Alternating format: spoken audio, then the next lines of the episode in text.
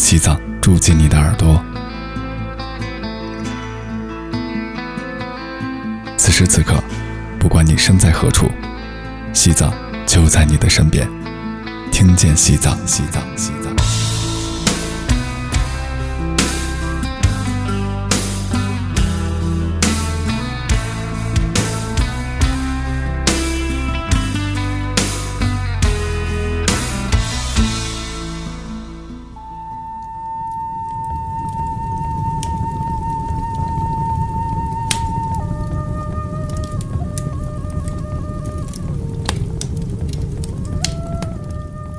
我们的故事接上回，如意宝师给德觉三部开始讲述他的故事。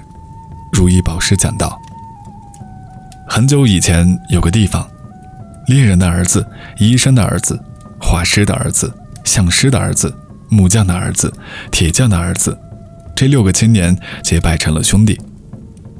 这六个青年各自跟随着自己的父亲，学会了一定的本领，就像鹰隼学会了飞翔。小鸭学会了游水。这六兄弟在自己的家乡勤奋不已，平常都聚在一起玩耍。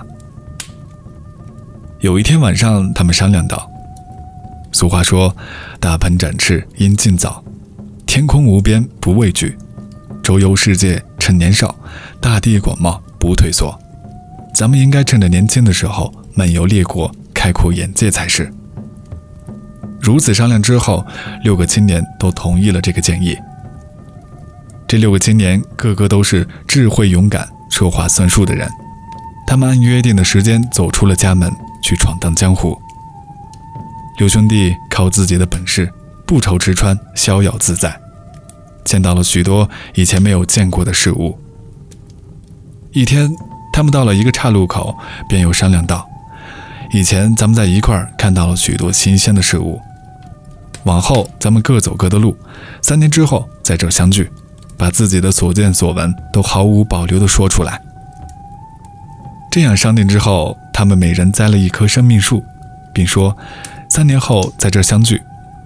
谁的生命树干枯了，或者谁没有回来，我们都去找他。之后，他们互相敬礼，各自上路了。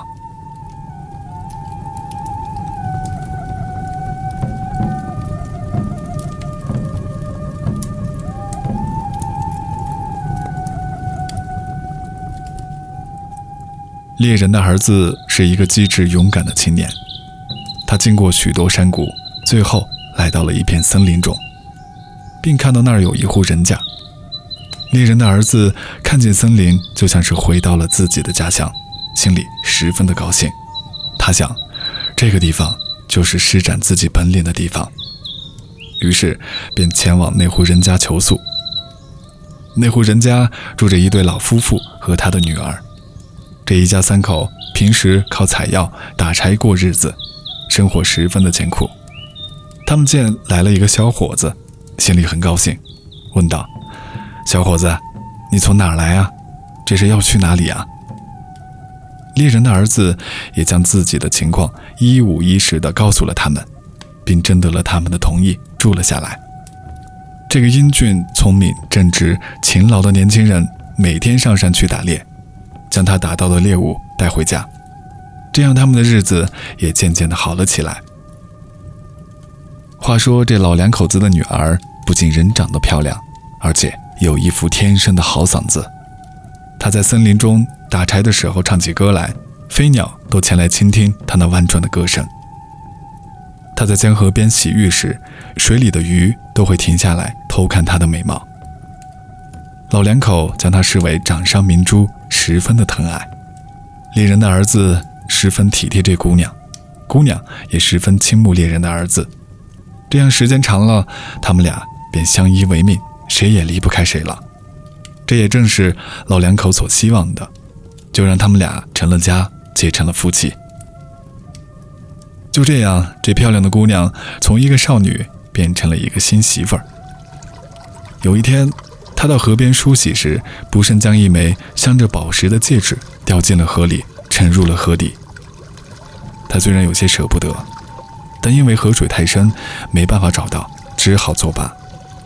那枚戒指随河水冲到了下游。这条河的下游有一个国王。这天刚巧他的几个随从在河中嬉戏，捡到了那枚镶有宝石的戒指，并好奇地把它交给了国王。国王看到那枚制作精美的戒指，心想：这肯定是一位漂亮姑娘的失物，我必须下一道圣旨，招来那姑娘。于是便立即召集大臣们说：“诸位大臣，你们仔细听我的话。今天捡到的这枚戒指，可是一枚不同寻常的戒指。那么，戴这枚戒指的姑娘，也肯定是十分漂亮的姑娘。我给你们今天、明天、后天三天的时间，把那姑娘给我找来。如果找不到那姑娘，别怪王法无情。”大臣们有些紧张地说。圣主大王，我们一来不知道这姑娘叫什么名字，二来不知道这姑娘住在哪儿，我们去哪儿找啊？听到这话，国王十分生气，大声地说：“我言出必行，你们无论如何都要给我找到那姑娘。”大臣们无可奈何地叹着气，想着该如何找到那姑娘。这时，一个诡计多端的大臣说：“啊！”我有办法了，这枚戒指是在河里捡到的。如果我们沿河而上去打听，就能知道是谁丢的了。国王听了之后，便派这位大臣去打听。他逢人便问：“这枚宝石戒指是谁丢的？”当他打听到这枚戒指是那位姑娘的，便立即回宫告诉了国王，并添油加醋地说：“那姑娘如何如何的漂亮，如何如何的好。”国王听了之后，欲火中烧，马上派那个奸诈的大臣带着许多人马到山林边，不由分说将那对年轻的夫妇抓了起来，带到了宫里。老两口见到许多人马带走了自己的女儿和女婿，痛哭不已。奸诈的大臣将这个年轻的姑娘带到了国王面前。国王一见到这姑娘，便暗自赞叹道：“这美人儿。”确实比仙女还漂亮，和她相比，我的那些妃子们简直跟猪狗差不多。于是，国王并生出了立这位姑娘为王妃的想法。他对这姑娘进行了各种诱惑，但这姑娘宁死也不改初衷，并说：“我有丈夫，我至死都要跟他在一起。”就像俗话说的：“豺狼虎豹，本性难移。”国王见姑娘死活不答应，心里便生出了一个歹毒的念头。他把小伙子提出牢房，带到一条大河边，杀了他，将尸体扔进了一个洞穴中，用一块大石头堵住了洞口。这件事唯有姑娘一人不知道，她还每天盼望着自己的丈夫回来。其他人都为这小两口的命运哀叹着，但一时也没有任何办法。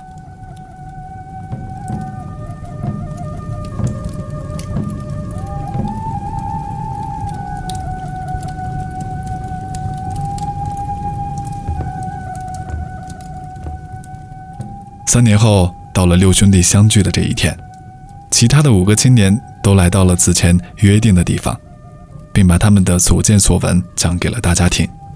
只有猎人的儿子没有回来。他栽下的那棵生命树也早已干枯了。他们知道，他可能遇到了意外。相石的儿子推算了一番，他说：“猎人的儿子死在了一条河边的一个洞里，并用石头压着。”于是他们便找到了那个地方，但压在洞口的那块石头太大了，谁也搬不动它。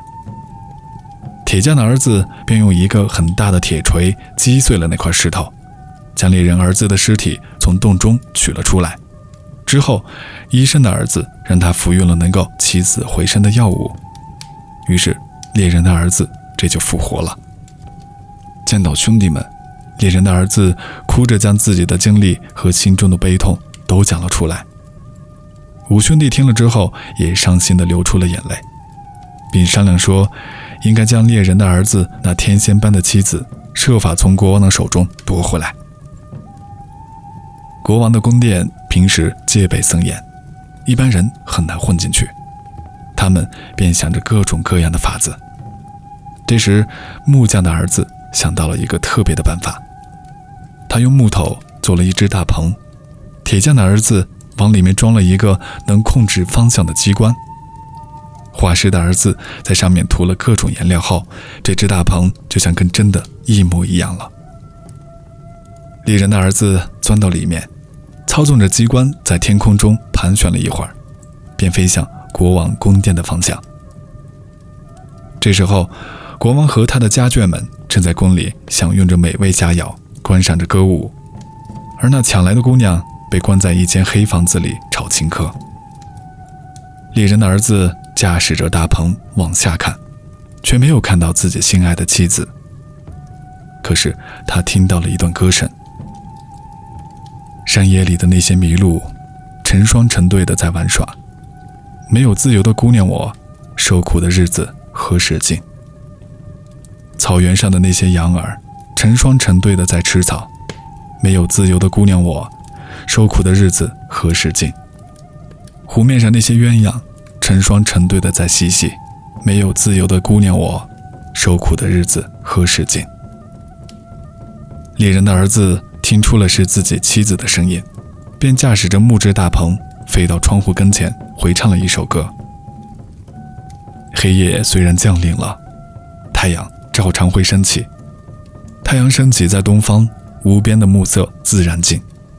天气虽然寒冷了，春天还会返回人间。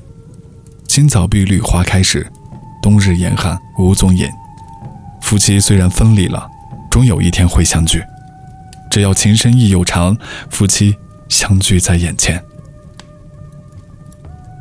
姑娘听到这十分熟悉的歌声，将头伸出了窗外，看见那只神奇的大棚里面竟然坐着自己的丈夫。她既高兴又惊奇，一跳跳到丈夫的身边，他俩便一起唱着歌，驾驶着那木质大棚，飞回了五兄弟身边。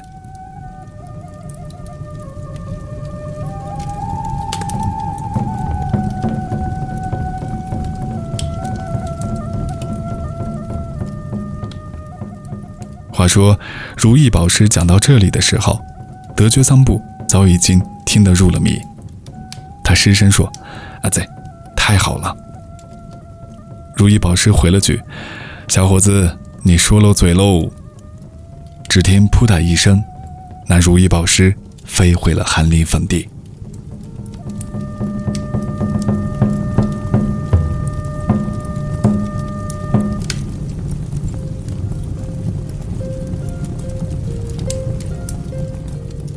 您现在听到的是扎西多杰为您带来的藏族人文主题网络电台《大话西藏之藏族民间故事诗语系列》。想知道如意宝师又讲了什么精彩故事？请搜索订阅我们的微信公众号“十二罗生门”。感谢收听，下期再见。